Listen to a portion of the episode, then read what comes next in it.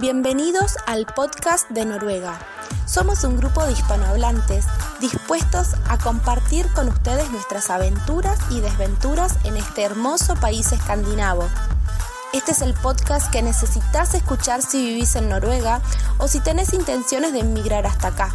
Semanalmente vamos a estar compartiendo experiencias, consejos, vamos a sacarnos las dudas, a reír y a reflexionar juntos. Estamos acá para que sepas que no estás solo. Muchísimas gracias por escucharnos y nuevamente bienvenidos a todos. Buenas tardes, buenas noches, buenos días. Hoy tenemos un episodio súper motivador para todos los que están buscando trabajo profesional y vienen del rubro de la ingeniería. En el día de hoy tenemos con nosotros a Rodrigo Figo. Hola, ¿qué tal? ¿Qué tal? ¿Qué tal? Y a María José que nos acompaña desde la ciudad de Oslo, pero es oriunda de Santa Marta, Colombia. Hola, hola, hola a todos. María José, bienvenida al podcast de Noruega. Muchísimas gracias por la invitación. Es un placer estar aquí con ustedes y poder compartir un poquito de mi experiencia en esta travesía llamada Noruega. Exactamente, esta aventura en los fiordos. ¿ah? Sí, una aventura nórdica. Sí, tenemos a, a María, la, la enamoró un vikingo y la trajo para estas tierras. Eh, nos cruzamos en un Espro Café y ahora está en el podcast. es importada de Colombia. Sí, no, llevamos la cuenta de, amor versus dinero, de la gente que viene, amor versus petróleo, no, no, no para no ponerlo dinero, amor versus petróleo, quizás que deben ir ahí muy parejo. ¿ah? Sí, sí. Ahí.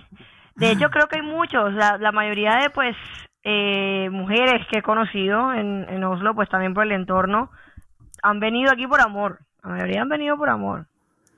Porque sus parejas están acá, incluso también hombres. En, en mi curso de noruego eh, hay como cuatro hombres casados con noruegas que terminaron acá y de todas partes.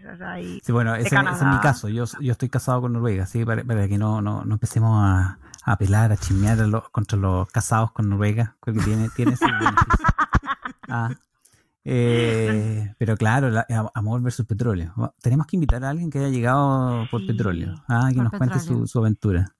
Sí, mm. creo que en Stavanger puedes tener bastantes candidatos. Más que acá. Sí. Eh, bueno, vamos a empezar con la historia de María José. María José es ingeniera, pero además de dominar el idioma español, domina el idioma inglés, lo cual podemos decir que fue una ventaja considerable para la búsqueda de empleo en Noruega. Así que, ¿cómo, cómo podrías describir lo que fue tu búsqueda de trabajo?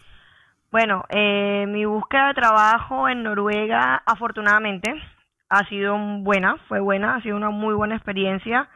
Eh, de hecho, uno de los miedos más grandes a la hora de venirme a Noruega siempre había sido como eso de que, oh, ¿qué voy a hacer? No va a ser fácil conseguir trabajo en mi carrera, no va a ser fácil hacer algo parecido o cercano a lo que ya he venido haciendo en todo este tiempo acá en Colombia. Entonces siempre estuvo como ese temor, pero la búsqueda eh, fue relativamente satisfactoria, fácil. Eh, mientras llegué, traté de ubicarme, de entender el sistema, porque hay que entender el sistema de Noruega, cómo funciona, porque es totalmente diferente, creo que a Latinoamérica en general. Entonces, creo que, que después de que les gastes el tiempo necesario a la búsqueda de trabajo y lo enfoques bien, es muy posible que puedas trabajar en tu carrera en Noruega. Creo que es una de las ventajas a diferencia de otros países de, Europa que si no hablas el idioma natal, tener un buen nivel de inglés te ayuda, te abre las puertas a conseguir un trabajo en tu carrera. No es necesario, creo que puede ser un poquito más difícil conseguir trabajo, no sé, en Francia si no habla francés o en Alemania si no habla alemán. Mm. aquí en Noruega todo el mundo habla inglés sí, Noruega, posiblemente Noruega sea un poquito más abierto. Yo, he visto publicaciones de trabajo en portales internacionales de los alemanes, por ejemplo, o de los franceses, y, de hecho están en alemán y en francés. O sea, ni siquiera te hacen la vida fácil de leer, digamos, la descripción de la oferta. abierta a todo el mundo que, entienda alemán y francés. Tu, especialidad, porque con los ingenieros a mí me pasa que, es un mundo, es un universo en sí mismo. Eh, claro, exactamente. Universo. Yo soy ingeniera industrial y tengo maestría en dirección y administración de empresas. O sea, he estado más como también metido como en la parte de administración. Pero bueno, es, es una de las ingenierías también que es un poquito más amplia, a diferencia de las otras ingenierías que de pronto son un poquito más enfocadas a un tema. Ingeniería industrial puede abarcar muchas más áreas. Claro, pues yo conocí gente que, venía del mundo de la ingeniería, eh, acá en Stavanger, por lo tanto era gente vinculada al petróleo. Em, y, claro, la experiencia de ellos era que en general eran ofertas de trabajo en inglés o muy abiertas a gente por, un tema de, la, de, la, escasez del mercado.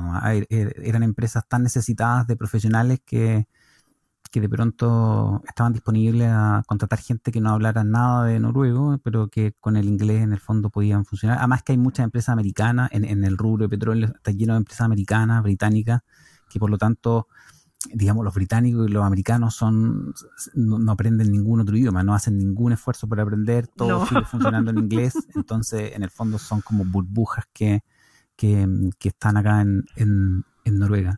Eh, mm.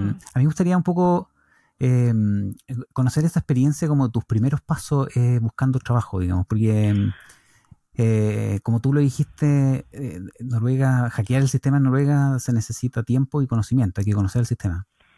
Sí, bueno, fundamental. Me pasó la experiencia que todo el mundo nos pasa, creo que recién llegamos, todo el tema de la policía, la UDI, esperar papeles y todo eso, y bueno, me enfoqué mucho en tratar de estar ocupada, de tener un tiempo y eso en la ocupación que encontré fue hacer voluntariados y asistí a dos Yacht Focus Group. Florencia me puede corregir, no sé cómo se pronuncia en noruego. Sí, son los cursos que mencionamos en el episodio 12, si todavía no lo escucharon y están intentando buscar un buen trabajo, donde damos muchos consejos de cosas que fueron útiles para encontrar trabajo. Pero un paréntesis pequeño, ¿en qué consiste el Job Focus? Entonces, eh, ¿qué consiste? Yo asistí a dos. Hice uno con Hispanos Red, de hecho, y hice otro con Caritas, que ya fue presencial. ¿Y qué consiste? Te enseñan a entender la forma de reclutamiento de Noruega. ¿Qué es lo que busca un empleador en Noruega? ¿Cómo lo buscan? Y, te da muchas ideas de cómo funciona el sistema. Por eso decía como eh, el hecho de que aquí es tan importante hacer tu hoja de vida y tu cover letter enfocada a la posición que estás aplicando.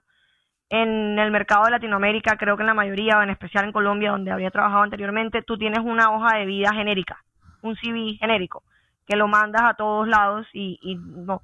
Cambio aquí, creo que sí vale la pena enfocarse en eso, en hacer tu hoja de vida destinada a la posición que estás aplicando y hacer tu cover letter destinado a esa posición que estás aplicando y de por qué tú eres esa persona indicada para esa posición.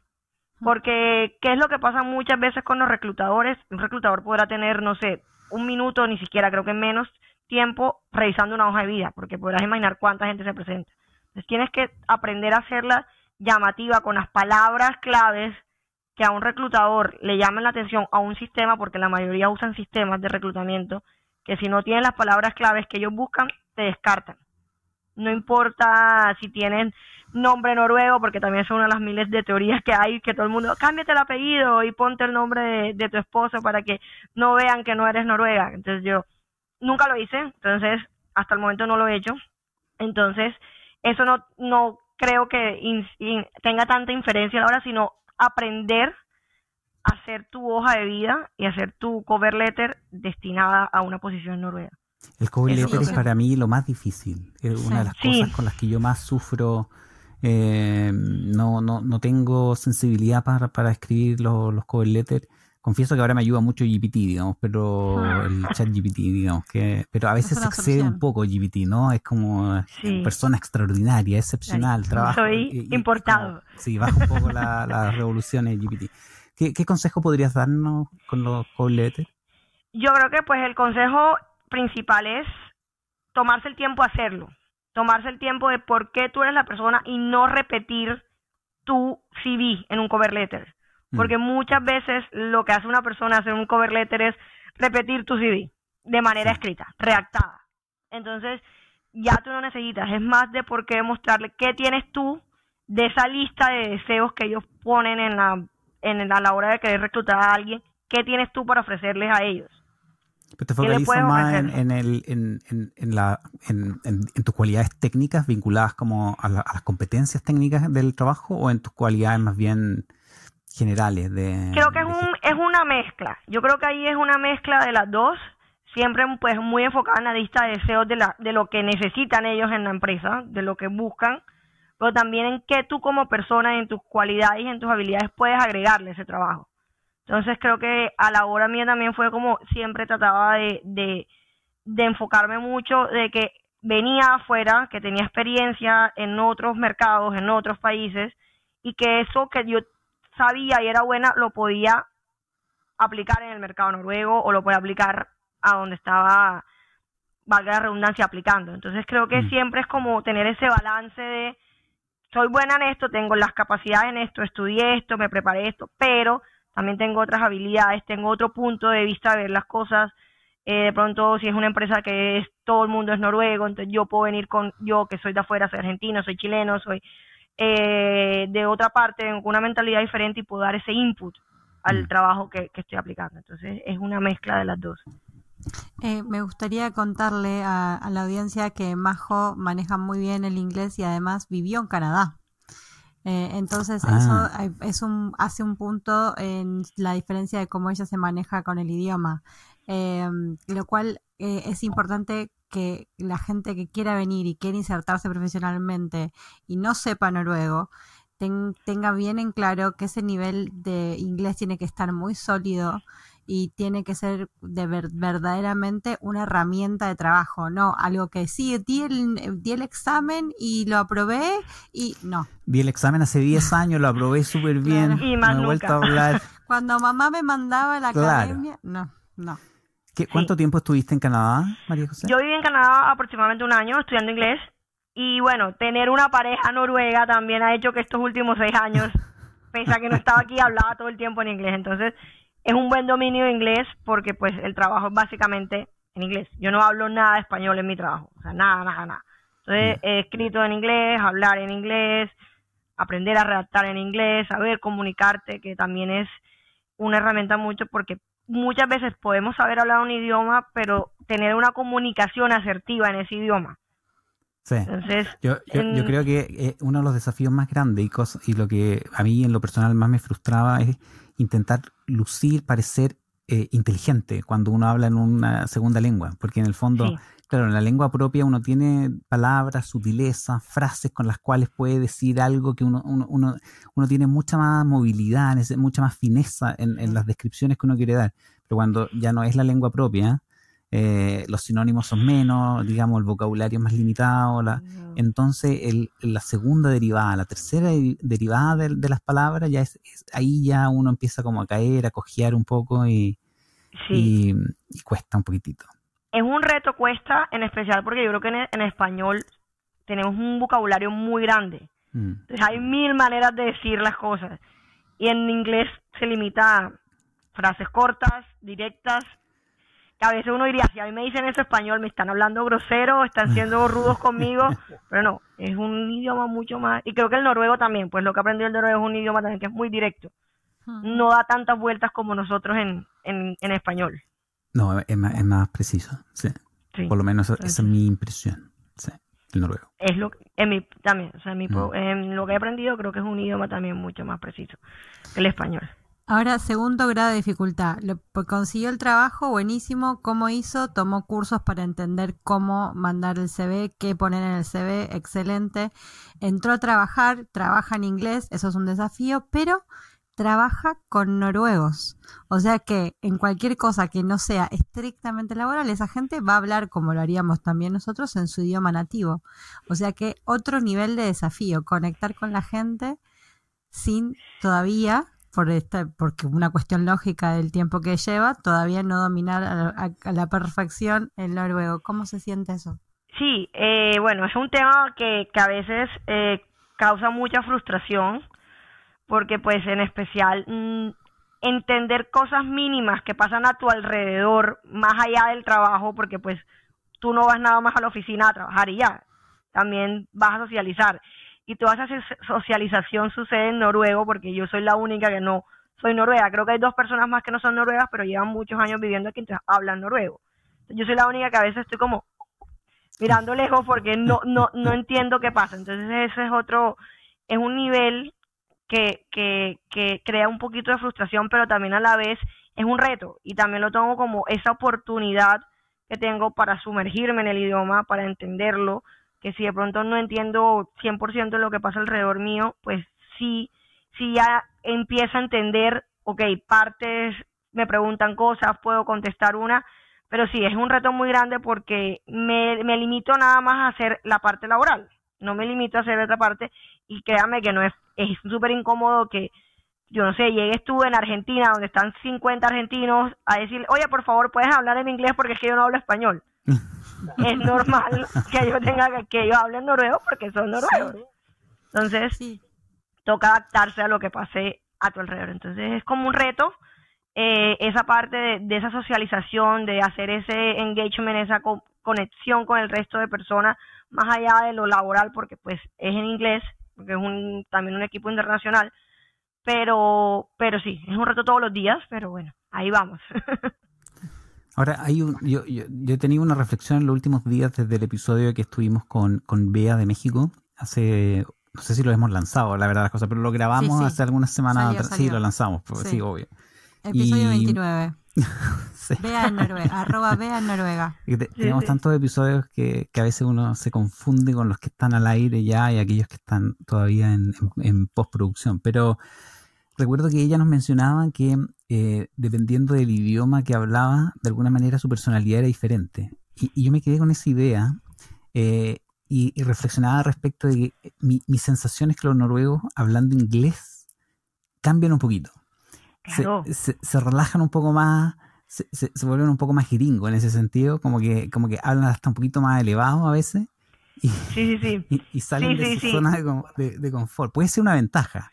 No estoy diciendo que no haya que aprender noruego, estoy solo diciendo que tiene a veces sus ventajas cuando el noruego cambia de, switch y, y, se vuelve un poco más internacional y la conversación a veces puede ser más fácil.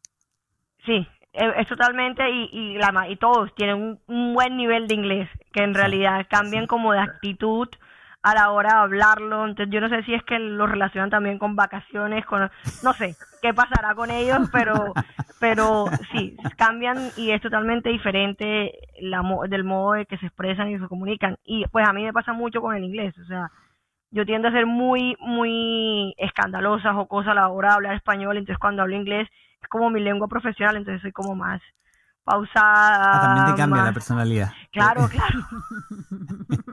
no soy tan tan chistosa y tan como alegre y tan extrovertida como podría ser con, el español. No, pero es una gran teoría, eso del cambio de, de personalidad. Y habiendo pasado por Canadá, bueno, yo creo que yo creo que eh, los canadienses y los noruegos tienen muchas cosas en común, pero también son diferentes. Eh, pero pero puede haber te puede haber servido como transición en vez de haber saltado directamente de Latinoamérica, de, de, Colombia a Noruega. El salto puede haber sido muy duro. Pues yo creo que al fin y al cabo siempre te termina sorprendiendo, porque son mm. culturas totalmente diferentes, pero sí te da como un abrebocas a que es un mundo totalmente diferente a Latinoamérica.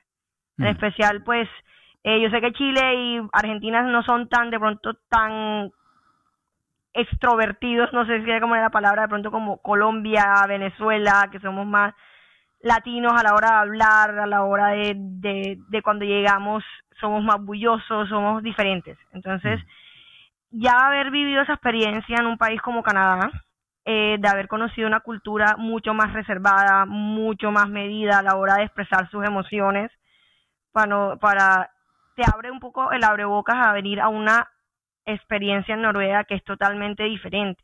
Mm. Pero no es mal, o sea, porque yo creo que muchas veces lo que pasa con toda la gente que viene es que se quejan de que por qué Noruega es así, de que por qué la gente es así. No, es una forma diferente. Es una forma diferente, no tiene por qué ser algo negativo o, positivo. Es, algo que es diferente, digamos, y que uno tiene que, tiene que entender. Hubo algo que, que, mm, que que, lo viviste como un shock, algo como que dijiste, uff, esto, esto, esto no lo vuelvo a hacer, o esto me doy cuenta que es algo importante que tengo que hacer de otra manera.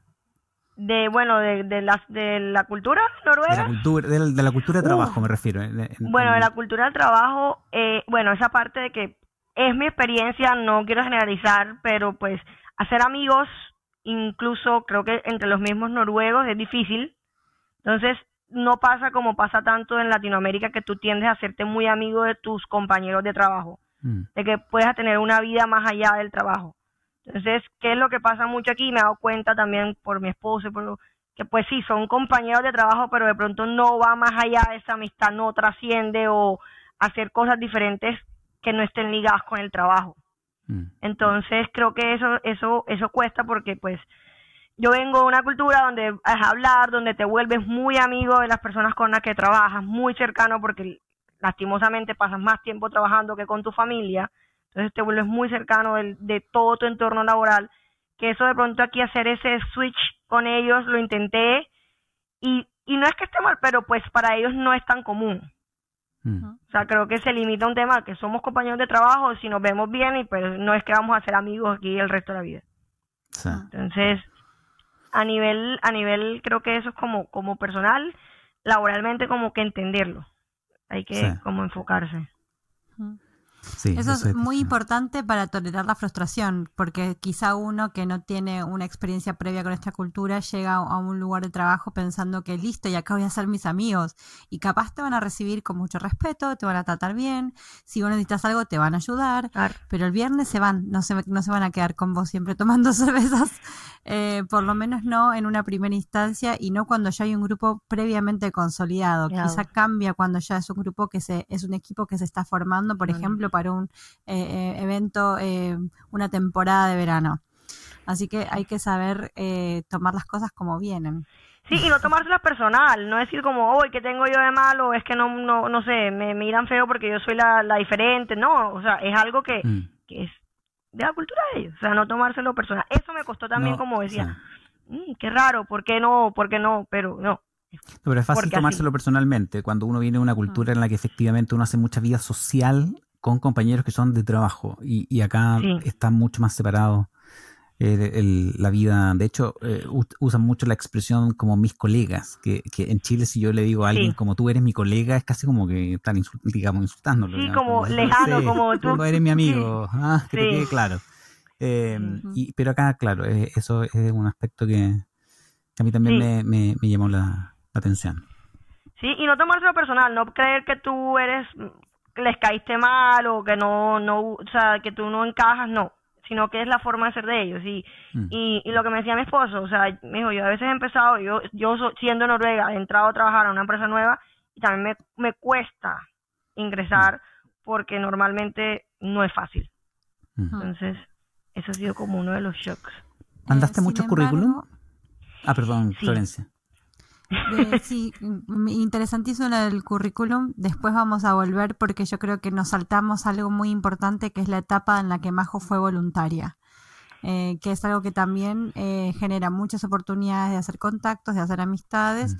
y también de no caer en el pozo de todavía no tengo trabajo o todavía no tengo permiso para trabajar y cómo eh, irle escapándole a la depresión. Sí.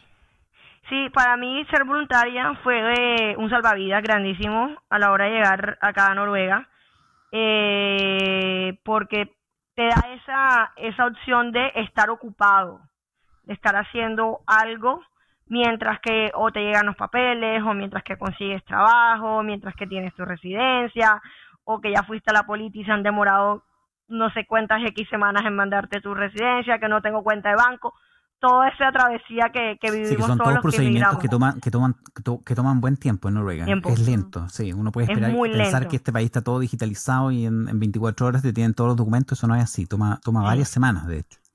Toma mucha o sea, mucho tiempo varias semanas a unos más largos que otros. Incluso muchas personas que se vienen con contratos de trabajo por los primeros meses no reciben pago por lo mismo.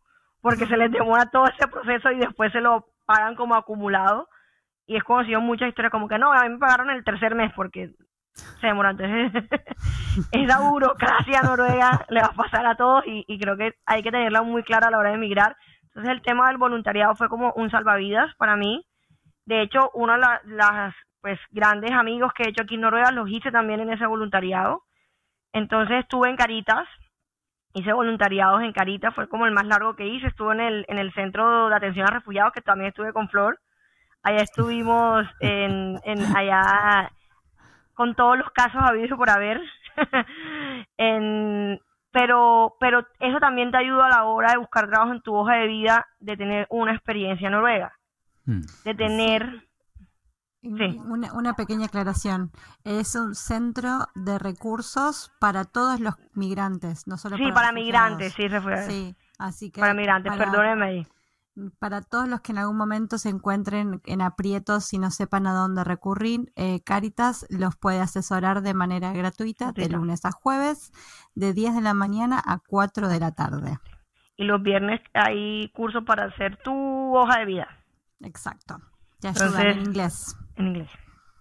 Entonces, eso, el tema voluntariado es muy importante. Participé en varios eh, congresos de diversidades, haciendo, entonces eso te sirve como hacer relación y también a que te conozcan personas en el medio laboral de Noruega. También hay muchas personas que han hecho voluntariados en Caritas, en la Cruz Roja, en diferentes entidades y que han conseguido trabajo en esos lugares. Entonces también es una forma de mostrarle a alguien que puedes hacer un buen trabajo y que puedas conseguir trabajo en, en, en eso o te ayuda a conseguir trabajo en otro lugar. Exacto, porque si uno está trabajando en ese lugar, en el aunque sea de manera voluntaria y se abre una postulación, uno por ser voluntario ahí eh, tiene que ser considerado.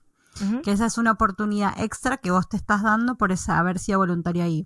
Y en el caso hipotético de que no quieras seguir, digamos, siendo voluntario, pero quieras tener una referencia laboral en Noruega, porque es algo muy común que uno llega con referencias laborales de los países en los que vivió, pero no tiene referencias de acá. En cambio, si uno es voluntario en Cáritas, eh, no, les puedo decir con exactitud qué estará sucediendo ahora, pero en el momento en el que María, José y yo éramos voluntarias, si uno era voluntario eh, al menos en 10 oportunidades, uno podía pedir algo que se llama ATEST, que es em, una recomendación. Y eso te, te da ahí como que el empleador noruego sepa que ya has estado involucrado en Noruega. No, increíble que ayuda el, el tener eh, esa referencia, aunque no sea una test, digamos, aunque, sea, aunque, aunque esté solamente en tu currículum, que, que, sea un nombre que el noruego conoce, porque a veces uno puede tener experiencia laboral de, de una empresa muy grande en Chile, en Colombia, en Argentina, y es como, te, juro que es una gran empresa, te juro que, que, digamos, funciona todo bien, pero el noruego en verdad no, no tiene mm. la menor idea de, de, lo, de lo, que uno hace. Entonces, em, e, es, es, una buena recomendación. Recuerdo que en un episodio también comentamos el tema de, de poder eh, asociarte con estas organizaciones que ya tienen alguna marca en el fondo ya en Noruega instalada y de esa manera en el fondo tú te vas apalancando de marcas que ya están, que son conocidas, que es lo que uno necesita, ah. digamos. Además, para que se den una idea, cada día que nosotras éramos voluntarias, al comenzar el día teníamos una reunión y la reunión era en noruego. Entonces eso requería de toda nuestra atención, porque nosotros estábamos aprendiendo. Obviamente que entendíamos lo que había que entender y lo que no lo preguntábamos, pero era de verdad un momento de desafiante para nosotros mm. estar en la reunión y asegurarnos de que todo lo que está pasando lo estamos siguiendo. Eh, ese momento de desafío, uno después, lo, cuando lo tiene que pasar en un trabajo de verdad, ya no duele tanto, porque ya uno lo pasó. ya lo viviste. No, las primeras reuniones en noruego yo terminaba con dolor de guata porque eh, de las peores torturas que puede ocurrir. Eh, yo, yo, recuerdo en, en, un, en particular un, un, trabajo de verano que conseguí en una isla de Stavanger que, se me va el nombre ahora, pero eh, literalmente yo tenía que tomar uno de esos pequeños botecitos que, que van dando, visitando distintas islas en el fiordo mm. de, de Stavanger.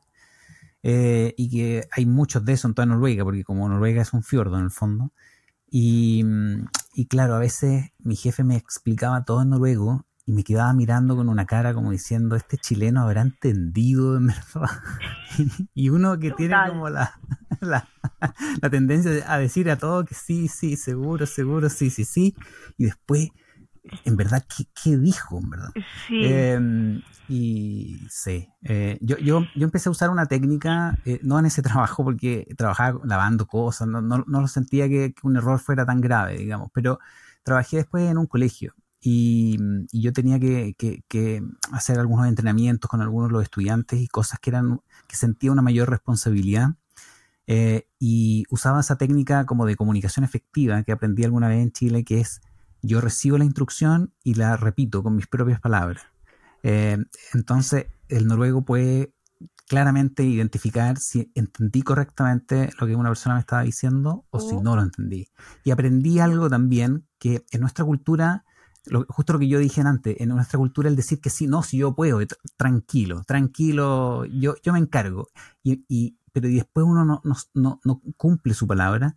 Yo descubrí que en Noruega es mejor decir no estoy entendiendo. No puedo no, no, entendí la instrucción, no, esto no lo puedo hacer. Y aprendí que era mejor decir eso a, intentar después encontrar la manera de hacer las cosas y que, sal, y que salgan mal. Así es que mm. creo que por lo menos un consejo que yo daría a alguien que está partiendo con el idioma fundamentalmente es que si no entiende algo bien, eh, creo que es mucho mejor ser franco de una y decir, no, aquí no, no entendí bien, por favor, necesito Sí, es total. Por ejemplo, a mí me pasa mucho en el trabajo que a veces me hablan en, noruego algo y yo pues tengo un nivel de entender, pero prefiero como repetirle en inglés y ya me lo repiten en inglés. Sí. Como para yo tener la seguridad. Sí. Yo tener la seguridad de que lo que me están diciendo es efectivamente lo que yo entendí. Mm. Entonces, eh. esa es como como una buena mm, eh, táctica. volviendo a lo que te había preguntado, Rodri, ¿cuántos currículos mandaste? ¿Te acordás? Uf, muchísimos. O sea, yo no, tengo el número, lo digo yo. O sea, yo creo que uno de los éxitos es como dedicarse. Tenía unas horas establecidas por día que me dedicaba. Entonces yo sabía que yo en la mañana me iba a hacer mi voluntariado, o sea, entonces llegaban las tardes y me sentaba una hora diaria, dos, y me dedicaba a buscar, o sea, tenía alertas, eso tenía alertas de vacantes relacionadas en FIM, tenía en LinkedIn todas las vacantes que me, que me podían relacionar con lo que yo había hecho o que me gustaría hacer, me mandaban alerta, entonces me dedicaba y me dedicaba una hora, entonces buscaba, listo, esta sí, esta no, esta aplicaba incluso cuando pedían noruego en la lista de deseos, pero si la vacante estaba escrita en inglés, yo digo, bueno, esto es una lista de deseos, no quiere decir que yo tenga que tener todas las herramientas. De ahí, puedo que tenga 9 de 10. No tengo el noruego, pero puedo que tenga las otras. Entonces, está, buen dato, porque a veces uno se autoexcluye. Entonces, eso es lo que iba a decir yo. Entonces, eh, uno tiende como al, ah, no, ya piden noruego, entonces yo no hablo noruego, entonces yo no voy a aplicar. No, eso es una lista de deseos. Entonces, todo lo que una empresa busca es, porque si no, pues, tú contratas un robot si lo quieres así perfectico como, como buscas en una en un, en, un, en, una, en, un, en un reclutamiento. Entonces, una lista de deseos, de pronto no tengo el noruego, pero puedo tener todo el resto de habilidades que están pidiendo o las capacidades que están pidiendo. Yo me dediqué a aplicar a todo. Lo que mm. incluso cuando pedían que hablara noruego o algún, porque siempre ponen como algún idioma escandinavo, porque también ponen como noruego o eh, algún idioma escandinavo. Yo aplicaba. Entonces me dediqué a eso, hice varias entrevistas, eh, en, de hecho, estuve en una entrevista que era incluso con la misma empresa que trabajaba antes en Colombia, muy ahí, muy cerca de entrar a la entrevista. Hice entrevista aquí en Noruega, eh, fui todo, pero era atendiendo clientes y me dijeron, bueno, por nosotros está bien, bien, pero tenemos que validar con nuestros clientes si están de acuerdo de que tú los atiendes en inglés. Ah. Y ahí fue una de las gran... El cliente dijo, no, porque iba a ir a atender unas cadenas. Entonces, hmm. Pero el cliente no. Un logro llegar, llegar como lejos en, una, en un proceso en sí ya eh, es un, es un logro, Eso fue la felicidad más grande para mí de nada más el hecho de haber pasado, de que me, hayan considerado, me hayan pensado, listo, sí, de haber hecho entrevista virtual y de, oye, bueno, ven a la oficina a hacer una entrevista presencial y todo. Y no, o sea, yo eso lo celebré y de hecho lo tengo como uno de los grandes logros porque pues pese a que no, me dieron la oportunidad y me dijeron, venga, vamos a considerarlo. Por eso digo, no hay que cerrarse la puerta y autoexcluirse. Mm. Porque incluso la misma compañía consideró, listo, vámonos, pero dependemos del cliente. Mm. Y el cliente dijo, no, no me siento cómoda con que me maneje alguien que no habla noruego. Entonces, fueron súper honestos y transparentes conmigo a esa hora de decirme, mira, listo, pero en este momento no podemos porque necesitamos a alguien que hable el idioma. Sí. Mm Entonces... ¿Tú, tú notaste alguna diferencia? ah, para los que dudan de si tienen que ponerse a estudiar noruego, si van a ir a Noruega, no duden, empiecen a estudiar. Sí. es fundamental porque todo lo que ustedes empiecen a estudiar, cuando llegan acá se va a potenciar con la inmersión de estar viviendo acá y todo eso lo pueden usar para propulsarse a un puesto que a ustedes les guste más. Sí. Totalmente de acuerdo. Por, eh, ¿Notaste alguna diferencia con el. Porque en Noruega, para los que no, están acá, hay un portal que se llama fin.no, em, que es el más popular de todo. Eh, es, un portal, no sé, es como Mercado Libre en Latinoamérica, ¿no? Que además tiene trabajo, pero tiene muchísimas cosas. Y está LinkedIn. Y en mi experiencia, em, yo. A mí me fue siempre mal con, con fin.no eh, postulé muchísimos trabajos, no sé cuál ha sido la experiencia de ustedes, pero postulé muchísimos trabajos. Em, y en general los trabajos que yo encontraba en LinkedIn, eh, mi tasa de éxito es muy superior a la tasa de éxito, me refiero en, conseguir entrevistas, qué sé yo. Eh, avanzar. Avanzar en el, en el proceso. No, no, no sé, puede ser algo muy circunstancial, muy mío, pero, pero de hecho hoy día cuando veo aviso en fin, como que en el fondo siempre la prioridad es terminar con LinkedIn y si me queda tiempo continúo con, con fin, en verdad. Sí, yo creo que eso depende también mucho del, nicho en el que vos te manejas, Rodri, pero por el yo cuando con mi, mi tasa de éxito con fin no es cero. Yo siempre encontré traje por Facebook. pero digamos, eh, podría haber sido distinto. Se dio la casualidad de que justo me contacté por Facebook y, me, y pude enviar un, digamos, eh, mi, mi CV eh, a quien correspondía directamente sin pasar por Finno, pero esos puestos estaban publicados en Finno. Lo que pasa es que, por decirlo cortito, el, puesto ya se había cerrado, alguien había sido contratado, pero a último momento dijo no puedo, entonces tuvieron que buscar a alguien de último momento, publicaron algo en Facebook y aparecí yo, pipim, y solucioné el problema. Entonces se ahorraron volverlo a publicar en, fin, no. Pero iba, iba, eh, o sea, si, si yo no existía, lo hubieran publicado. Yo creo que, ah, pues en mi caso es diferente. De hecho, el trabajo donde estoy lo encontré en No lo ah. encontré ni por LinkedIn ni por ninguna otra herramienta, lo encontré por fin y también como con esa mm, duda, porque también tenía como ese mismo sentimiento de que de pronto sí, que no, que no avanzaba o que, quedaban ahí como que tú aplicabas y no tenías ninguna respuesta de sí o no, no te queremos definitivamente. Mm. Entonces, pero no, el trabajo que yo conseguí lo conseguí por medio de fin. Entonces, yo creo que también depende, como dice Flor, de mucho de la del nicho donde te muevas. Tenemos acá defensores de LinkedIn, Fin y mm. Facebook. Así es que sí, en verdad hay que, diversificar e intentar buscar en todas las plataformas posibles, digamos, como uno no, se puede... Eh. Para, la gente que le gusta como el mundo de startups, como el mundo tecnológico, pero empresas más pequeñas, también hay unos portales. Eh, uno se llama The Hub, creo que se llama eh, .io o algo así, eh, es cosa de buscarlo, pero también hay, hay, hay, muchos trabajos, sobre todo para programadores, cosas de ese tipo. Eh, hay algunas ofertas interesantes en ese portal.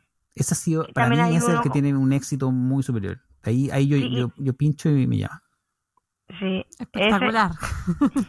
y también hay uno que es como, como un laboratorio que es, creo que es de varias universidades que también tienen muchas ofertas. Voy a buscártelo Startup Labs. Ahí. Startup Labs, ese. Sí ese también tiene una lista grande de, ofertas. Hay, hay, mucha oferta que es para gente que, puede programar, eh, digamos, o, estas programaciones que se hacen con, como con, hardware también, eh, y que son como más de nicho, pero digamos, también el dato puede funcionar para, para, alguien que esté escuchando. Sí. Es el tema del día de hoy, la ingeniería. sí, eh, hay, que, hay que buscar la, la, la manera, ¿no? Hmm. Pero mm, eh, hiciste un poco de, de, networking también, así como eh, no tan indirecto como estar en Caritas y conocer gente, sino ir a algún evento en particular, entregar tu sí. Pues cuando el año pasado aquí hubo como The Oslo Innovation Week, creo que fue en, septiembre. Entonces era como muchas empresas, startups y todo. Entonces también me dediqué, toda esa semana fue una semana que creo que no hice voluntariado porque me dediqué a ir a todos los eventos, a conocer gente, a, de hecho tengo muchos conocidos en LinkedIn, a decir, a recomendar, mira, no sé qué, esto soy yo, a inscribirme, a, por eso de Start Labs, eso también lo conocí ahí, entonces sí, también eso, todo, sirve, todo, todo, todo, todo sirve y todo las personas que tú puedas conocerte. Y sé que en este país es muy valioso eso de alguien que te ayude, que te recomiende, que diga, que te es muy valioso. Entonces hacer todo ese networking aquí vale la pena, vale mucho la pena hacerlo. Y ustedes dos que lucen como bien social, las dos, eh, Florencia y María José, eh, cuando van a estos eventos en que uno conoce tan poca gente, a mí, me intimidan un poco. Confieso que ahí no, no, no, nace el mejor Rodrigo ni la mejor versión de. Porque eso de ir donde una persona que no conozco nada y yo. Y, hay, hay, gente que es muy gringa, que son como casi dos minutos cronometrados contigo. Hola, ¿qué tal? Yo estoy. Eh, ¿Qué es lo que tú haces? ¿Por qué estás aquí? ¿Qué te interesa hacer? Aquí está mi tarjeta. Seguimos en contacto. Y son dos minutos cronometrados. Y, a mí, a mí me, estresa un poco, pero, pero, pero sí conozco gente que ha logrado también hacerse una red de, de, contacto importante que le ha sido útil para moverse en el mercado laboral. Em, yo puedo dar el ejemplo de que gracias a que estaba trabajando de suplente, en acá le dicen vicar, en una escuela, me invita, y justo el profesor, que era el que tenía el cargo de esa escuela, había elegido un libro en particular, y yo había tomado ese cargo, la editorial que hace el libro me invita a un evento y yo contenta de que me van a dar comida. Eh, feliz, porque sé que es una editorial que tiene mucha pasta, así que fui, la pasé genial, me la pasé comiendo cosas ricas, fruta y conociendo profes también para seguir haciendo contactos y para, con que uno de esos profes necesite un suplente, yo ya tengo otro, otra suplencia. Así que para mí era fundamental que todos supieran que yo existía. Así que eh, eh, hice lo mejor que pude para conocer a la mayor cantidad posible. Eh, pero también porque todos tienen algo para enseñar. Entonces, si yo te dedico un minuto o si vos querés dedicarme cinco minutos y darme un consejo, yo lo voy a tomar. Mm. Y principalmente los, si había algún latinoamericano, ellos son los primeros que te quieren ayudar y te les da curiosidad conocerte. Mm. Entonces, y después con eh, los, los profes que eran noruegos, querían que quisieran practicar su español, conmigo podían hablar español. Así que uno tiene que entender que también representa un atractivo por ser de otro lugar. Y entonces... Aprender a jugar con ese, con ese toque mágico de ser diferente y de ser de otro lugar. Eso es lo mm. que es la actitud con la que puedas llegar y, vender eso de que eres diferente, de que... ¿Y, hay algún atractivo con la cultura latina? O sea, como, como a la gente le gusta escuchar el español, como... El idioma, por lo menos me pasa mucho, con el idioma, a mí me pasa mucho con el idioma. Incluso eh, una de mis compañeras de trabajo que está localizada en Dinamarca, en esto, eh, es chilena, de muchos años en Dinamarca, y hablo con ella cuando hacemos reuniones por Teams, en la oficina hablo con ella en español, entonces todo el mundo en la oficina es como, escuchando. Seguía como que, ah, entonces comía, y, entonces crea como ese interés, como que entonces todos los noruegos con sus palabras básicas, hablar sus palabras básicas en español, a decírmelas. Cuando se dan cuenta que estoy hablando. A mí me sorprendió mucho la, popularidad del español acá, como, como no, no, no era algo que me esperaba. Yo de verdad sentía que podía haber un desconocimiento total de la cultura, pero me llamó muchísimo la atención que el español es popular entre la gente, mucha gente que hace el esfuerzo de intentar aprender, eh, les gusta. Y, les, gusta, el idioma. Para uno es su idioma, digamos, uno sí, rico hablar español, pero en verdad decir que es bonito y que suena bien, esas cosas uno es difícil para uno poder juzgarlas. Eh, pero a los, nuevos les gustan, ¿verdad? Yo, les quería, yo, les quería, hacer una pregunta. Eh, tal vez alguien se va a sentir interpretado conmigo con el tema de los networking, pero ¿cómo uno cierra la conversación con alguien? Porque uno no puede estar hablando toda la noche con la misma persona, porque esa persona probablemente también va a hacer networking. Eh, no, no, no, no el tipo de los dos minutos con el cronómetro que me toca a mí, pero, pero ¿hay alguna recomendación como para hacer que el cierre de la conversación sea natural, sea amistoso, digamos, y no sea tan, tan complicado? Porque los noruegos son muy malos para terminar las conversaciones. Si uno no las termina, los noruegos pueden seguir. Yo creo que es algo que uno empieza a dominar con, con, la práctica, que claramente al principio va a ser incómodo y la primera vez en, el, en cualquier evento va a ser incómodo, pero en el momento en el que uno llega uno tiene que entender que a partir de, de, de, de ese momento incómodo pueden surgir oportunidades. Mm y que muchos están ahí por lo mismo.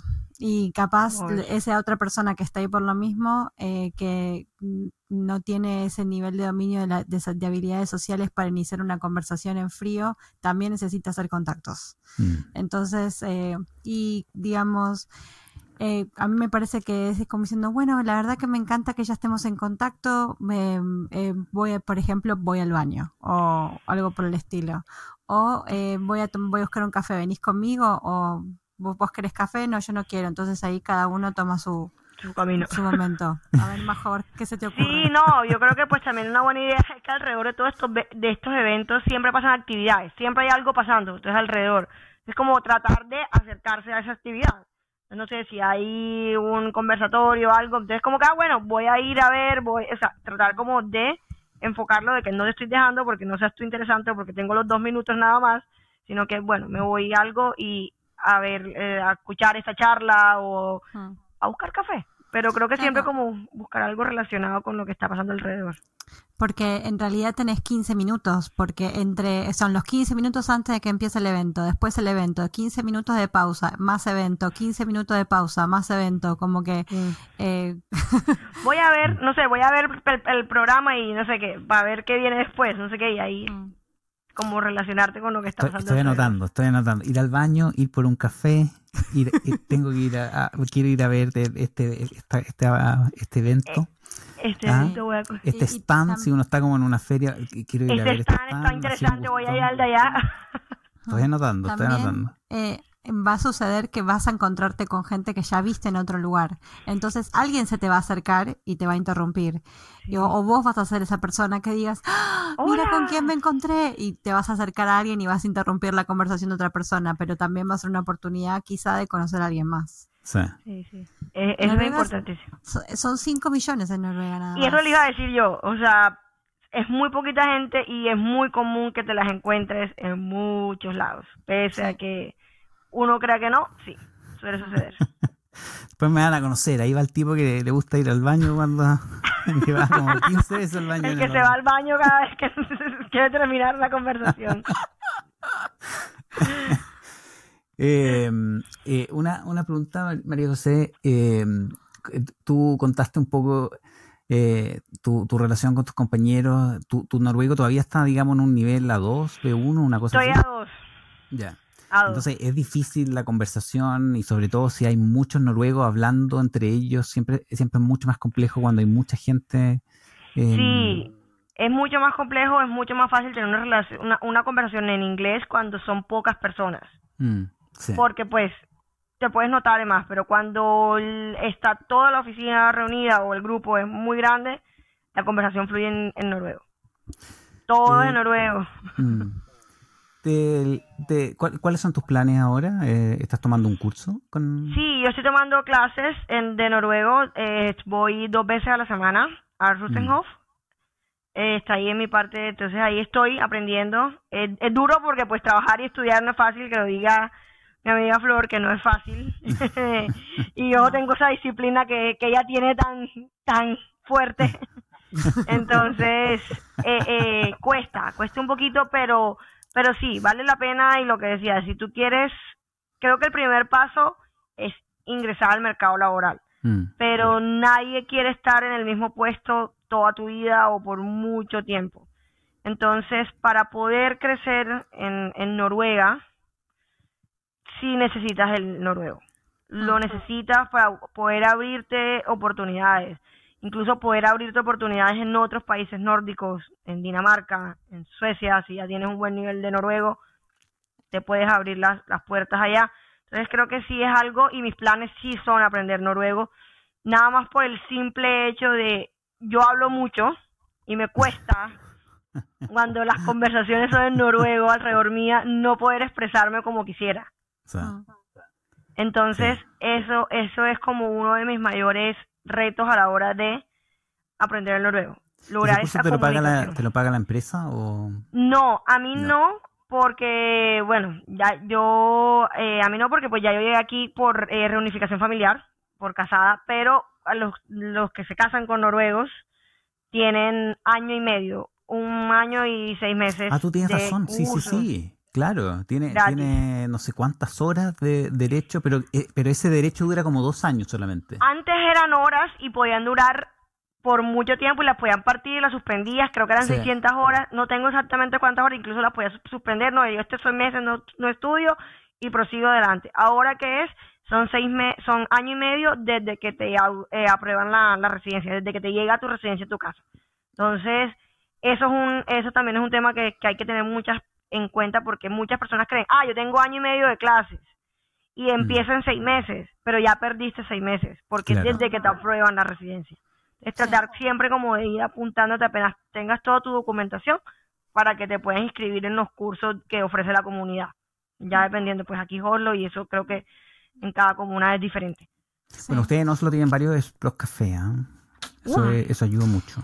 Mm. Pero además, Majo, que ha estado en mi casa y sabe que acá la disciplina este año y medio fue muy dura, eh, sabe que en mi casa hay una regla, que si hay alguien que habla noruego, se habla media hora de, media hora de noruego. Entonces, con el nivel que puedas, con, la, con lo como puedas. Y cuando ha venido con su marido, le ha tocado 30 minutos reloj, se habla noruego. Lo siento, ah. pero es lo que toca. Es primera vez que tú cuentas esa regla, por lo menos en vivo y en directo. ¿Ah? Porque si no van a pensar que estoy loca. Pero eh, de verdad que es una buena práctica y después de media hora ya no es tan difícil pensar en noruego o expresarte en noruego. Esa, eso obviamente, y a partir de ahí uno dice, bueno, nos relajamos, volvemos al inglés, al castellano, pero esa media hora donde uno activa ese rinconcito del noruego, mm. eh, el fin de semana, que quizás no lo, iba, no lo ibas a usar, es fundamental para mantener aceitada esa maquinaria del nuevo idioma. Así que recomendación, eh, media hora en noruego con tus amigos que saben algo de noruego. Tiene que ser divertido, tiene que ser un juego, si no es un bodrio. No, pero en un contexto social, con, una tacita de café, una copita de vino, algo de comida, como que se hace mucho más agradable, creo yo. Sí, eh, fluye, fluye. Fluye mucho más, uno se inspira. Sí, sí, sí y creo que eh, quitar, esa creo que una de las cosas que, que me ha ayudado a soltarme un poquito más en noruego es quitarme ese miedo a hablar mal. Que creo que en Latinoamérica, cuando aprendemos inglés, siempre tenemos ese miedo de que estoy hablando mal, estoy pronunciando mal.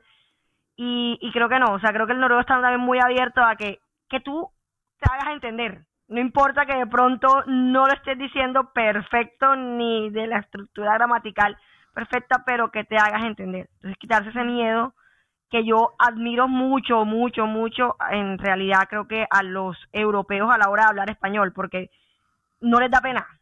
Ellos van hablando español y lo van soltando, así esté mal dicho. Exactamente. Entonces, yo siento que nosotros los latinos somos un poquito más... De juzgar. Mm, me da pena. Y mejor antes de pasar pena no, no hablo y me quedo callada el resto de, la tarde. Oye, ¿y tu relación con, con E? Eh, siempre me recuerdo a la. Hay un meme de la palabra isla en, en, en, noruego, de un gatico con la carita de. Uh. Siempre, cada vez que la voy a decir, me acuerdo del gatico. Uh. Eh, a mí me parece súper confuso. Es muy confuso. La U con la O, todo eso me parece súper confuso. pero Y un desafío anatómico, porque de hecho uno tiene que poner la boca de una manera diferente. sí, sí. El gato, esto el meme, digamos. Yo siempre, o sea, yo cada vez que veo esa letra me acuerdo del gatico. Y ya, recuerdo que ese es el movimiento de la boca. Tenemos que hacer alguna vez un episodio en noruego, Florence. Sí. Algún día. Ya toca. Sí, sí, sí. sí, sí. Definitivamente. Bueno, de verdad, María José, estamos muy agradecidos de que hayas estado con nosotros el día de hoy. Tener el honor de poder conocer un poco más de tu historia nos da un montón de información súper útil para todos los que tengan el deseo de eh, embarcarse en la aventura de encontrar trabajo profesional en Noruego. En Noruega. Y en noruego mejor si se puede. si, pueden. Así que eh, también queremos dejarte la invitación para el próximo 14 de febrero, que cuando grabemos el próximo episodio de San Valentín. quedan invitados vos y tu adorable marido Gaute. Eh, así que podemos hacer un episodio eh, porque él habla muy bien español y bueno, nosotros podemos desafiarnos un poquito un ratito. Y eh, Rodri, que tenemos que dejarle un abrazo y un beso enorme a Marcela, que el día de hoy se está mudando. Y aunque no lo crean, Carlos también. Miren que justo la misma semana. Así que no nos han podido acompañar porque, bueno, están en un Mudanzas son mudanzas, digamos. no, no hay... Donde sea. Sí, sí. Así que les deseamos que la mudanza sea sin que pierdan ningún objeto de cariño ni de valor. Sí, y, que descansen la espalda después, porque las mudanzas son duras para, la espalda. Eso, ese cansancio dura por semanas después de mudarse. Sí, así que nada, les deseamos que tengan la mejor mudanza y eh, Rodrigo, como siempre, un placer y una alegría tener la oportunidad de encontrarnos otro jueves más. Un placer, Florencia. Muchísimas gracias, María José. Muy entretenido conversar contigo. No, muchísimas gracias a ustedes por la invitación y bueno, aquí súper pendiente para poder compartir experiencias que nos sirven a todos. Todos en algún momento llegamos con una idea totalmente diferente a lo que nos íbamos a encontrar en el camino. Entonces creo que, esto es una herramienta muy útil que te abre mucho la mente a lo que puedes encontrar y, lo único que me queda por decirle a las personas es que quírense todas las expectativas y todos los comentarios que tengan en su cabeza de cómo va a ser Noruega a nivel laboral, a nivel profesional, a nivel personal y vivan la experiencia, disfrútense la experiencia, cada quien tiene una historia diferente. Entonces, no porque a alguien le fue bien, a mí me va a ir bien, o porque a alguien le fue mal, a mí me va a ir mal. hay que vivir cada quien su propio proceso. Entonces, eh, no quitarse la, oportunidad de que sí es posible trabajar en sus carreras, siempre de que tengan un, que estén decididos y que le dediquen el tiempo y todo, si es posible conseguir un buen trabajo, una estabilidad laboral en un país de Noruega, incluso sin hablar el idioma. No, genial. Absolutamente genial. Con ese mensaje nos despedimos. Chao, chao. Chao, chao. Hasta aquí el episodio de hoy. Esperamos que se hayan divertido. Nosotros disfrutamos mucho grabándolo para ustedes. Si la información te resultó interesante, te invitamos a compartirla. Búscanos y seguinos en las redes como Hispana Red. Nos gustaría conocerte si tenés comentarios o algún tema en particular sobre vivir en Noruega del cual querés saber más, mandanos un audio de WhatsApp a más 47 96 83 51 31. Más 47 96 83 51 31. Te esperamos la próxima semana con más tips y nuevas aventuras. ¡Jade!